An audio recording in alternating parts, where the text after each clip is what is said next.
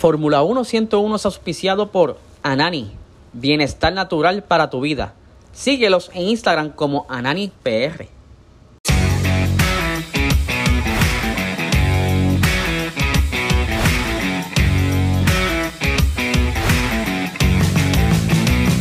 Esto es Fórmula 1 101. Hola y bienvenidos a un nuevo episodio de Fórmula 1 101. Mi nombre es Mariceli. Bueno, en el episodio de hoy vamos a hablar de dinero, de mucho dinero, de cantidades exorbitantes que los equipos de la Fórmula 1 van a tener que pagar a la FIA. Así que la única beneficiada aquí es la FIA. Y hoy les voy a explicar un poco de cuánto tendrá que pagar cada equipo de la Fórmula 1 por la inscripción del 2023. O sea, para seguir compitiendo o estar dentro de la Fórmula 1, ellos tienen que pagar una cuota para reservar su espacio, por decirlo de alguna manera. Anteriormente, en un episodio atrás, hace algún tiempito, yo les hablé un poco de esto, no estaba actualizado porque obviamente esto salió reciente. Eh, en el episodio donde les hablé eh, cuánto cuesta entrar a la Fórmula 1 con un equipo nuevo como es Andretti, que quiere entrar desde cero, cuánto tendría que pagarle a la FIA por nada más eh, la inscripción o reservar ese espacio con su equipo, todo lo que tenía que costear de motores, de monoplaza, les hablé un poco de eso. Adicional a eso, les hablé de la cuota de inscripción, pero del 2022, que esto, para que repasar un poco, esta cuota de inscripción o este para reservar el espacio, se, son dos, tipos de, de variables que se toman en consideración. Es una cantidad estándar que cada equipo debe costear o transferir a la FIA y, y una cantidad acordada por cada punto que se obtuvo en la temporada. Me explico. Una tarifa base eh, según los resultados del año anterior. Por ejemplo, esta temporada del 2022 se toma en cuenta cada punto que tú obtuviste. Y hay una tarifa que tú tienes que pagar y se multiplica por cada punto que obtuviste más una estándar que ya los equipos conocen. Les voy a explicar según el reglamento, para que me entiendan, para que vayamos asimilando un poco esto de dinero, que es la cantidad fija y la que va en función de los puntos acumulados durante el año, pues, ahora en el 2022. En el reglamento de ahora del 2023, la cuota de inscripción el ganador del Campeonato Mundial de Constructores en el 2022 deberá pagar una tarifa básica, o sea, eh, fija estándar de 617.687. O sea que Red Bull tiene que pagar eso porque ya es fijo. Más 7.411 por cada punto ganado en el campeonato de constructores para el 2022. Eso es Red Bull porque es el campeón de constructores y es el más que paga. Sin embargo, todos los demás competidores deberán pagar una tarifa básica, la fija, de 6 de 617 mil eh, dólares más, aquí baja un poco, la tarifa es la misma, pero aquí baja un poco, 6.174 por cada punto que obtuvo en el campeonato de constructores. Red Bull tiene que pagar 7.000 por cada punto y los demás competidores, los que quedaron por debajo de Red Bull, 6.000 por cada punto eh, que obtuvieron. La tarifa va a ser igual, 617 mil, pero por cada punto que obtuvo bajó un poco.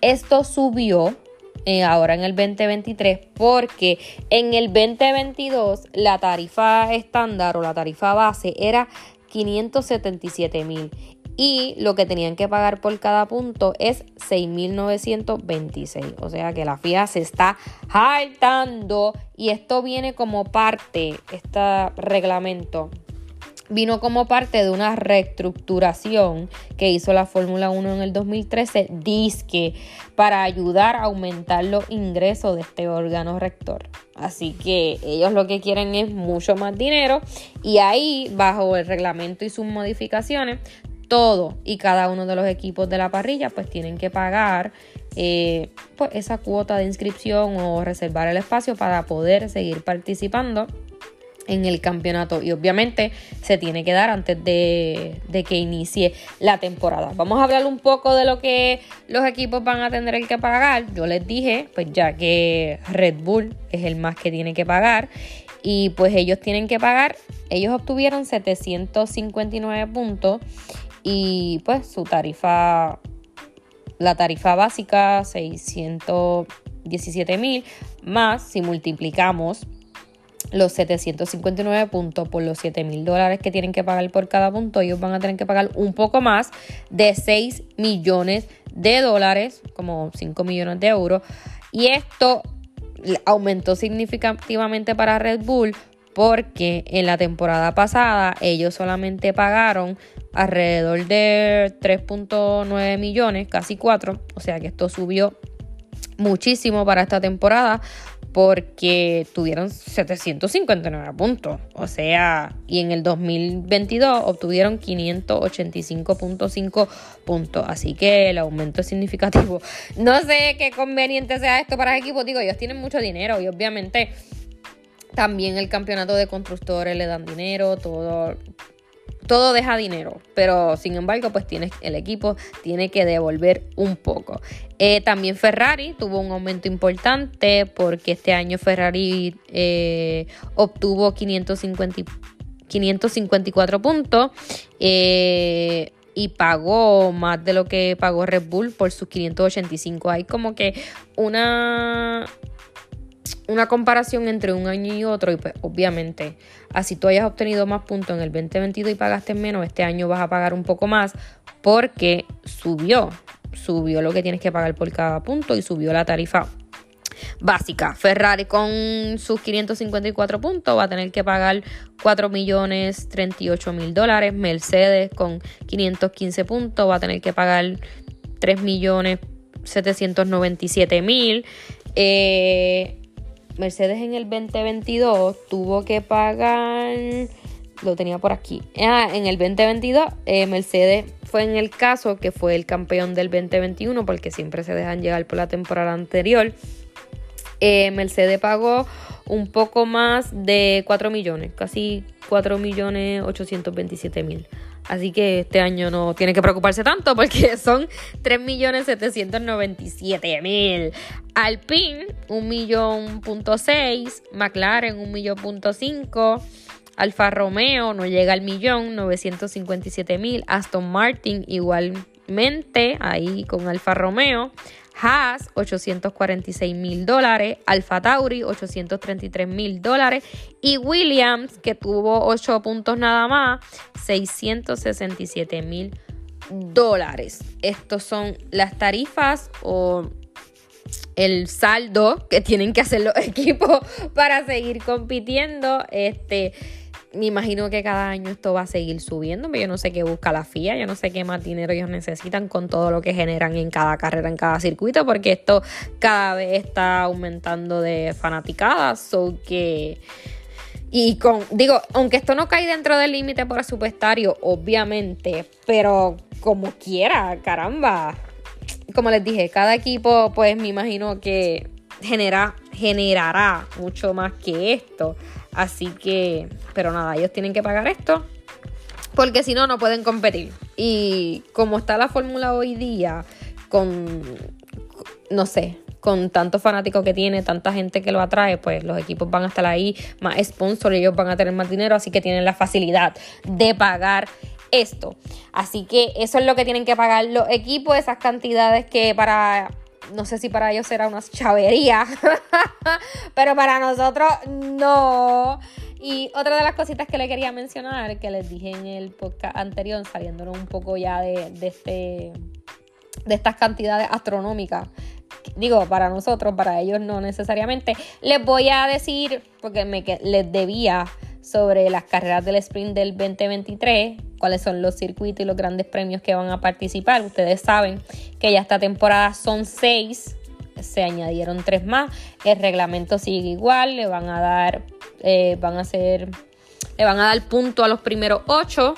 Este, así el primero lleva 8, el segundo 7, el tercero 6, así sucesivamente. La pole position se la va a quedar el que haga la mejor quali, el mejor tiempo en la quali, así que este, eso todo se queda igual. Y los grandes premios que van a ver estas carreras del sprint son el circuito de Baku en el Gran Premio de Azerbaiyán, el Red Bull Ring en el Gran Premio de Austria, Spa Francorchamps en el Gran Premio de Bélgica, esa es una de, de mis circuitos favoritos, eh, Los Sail en el Gran Premio de Qatar, Austin, el circuito de las Américas el Gran Premio de Estados Unidos, así que si Austin este año estuvo repleto, abarrotado, súper lleno. No me imagino con esta Sprint Race. Y nuevamente Interlagos en el Gran Premio de Sao Paulo. Eh, hay, hay cuatro nuevas. Cuatro nuevas. Baku, Spa, Losail y Austin son las carreras que eh, van a tener sprint por primera vez. Sin embargo, Red Bull Ring eh, e Interlagos ya han estado presentes. Interlagos lleva desde que comenzó las sprint race, desde el invento de las sprint race, Interlagos siempre da buena eh, sprint. Porque no se llama sprint race, se llama sprint. Interlagos, el, de Brasil, siempre da buena, buena carrera al sprint. Eh, Red Bull Ring esta va a ser el segundo año consecutivo, así que vamos a ver ¿Qué es lo que pasa? A la gente le gusta las sprint. Eh, eh, bueno, hay algunas que son aburridas, algunas que son buenas, pero realmente me encantaría ver la de Austin, porque es un circuito que me encanta, lo que es Austin. Y Spa Franco ya son mis circuitos favoritos, así que, y las dos van a tener sprint race, así que esta temporada va a ser increíble. Vamos a ver qué sucede nada, hasta aquí este episodio. Espero que les haya gustado, así cortito y preciso. Eh, hoy no me extendí tanto. les traje esos dos temitas porque se los debía y además de la noticia de la inscripción del 2023 que cada equipo tiene que pagar. Seguimos con el mundial y una noticia maravillosa. Ayer precisamente Argentina jugó contra Croacia. Argentina ya está en la final esperando quién va a ser eh, su oponente, su contrincante, su rival en la final de este domingo. Que ahora hoy, miércoles, Francia juega contra Marruecos. Marruecos ha dado, eh, ha sido como que el equipo, ¿cómo se llama eso? El equipo que ha, ha, hecho historia, porque nunca un equipo africano había llegado a la semifinal, así que Vamos a ver qué sucede, vamos a ver si le pueden ganar a Francia. Yo espero, Francia está muy poderosa, realmente ese equipo está muy sólido, pero vamos a ver qué hace Marruecos. Ha lucido muy bien en esta competición, pero el domingo es la final. ¿Y saben qué? Así, así, contando. yo siempre me salgo de lo, de, lo, de lo que no debo decir. El domingo es mi cumpleaños y yo diría, qué mejor regalo que Argentina y Messi puedan levantar esa Copa del Mundo. Así que nada, allí estaré viendo, viendo la final, esperando que Argentina gane. Pero ya Messi es el mejor, mejor jugador del mundo. Es el GOAT. No es debatible. Pero nada, los dejo, me voy, me fui. Espero que les haya gustado. Así que nos escucharemos en la próxima. Hasta luego. Bye.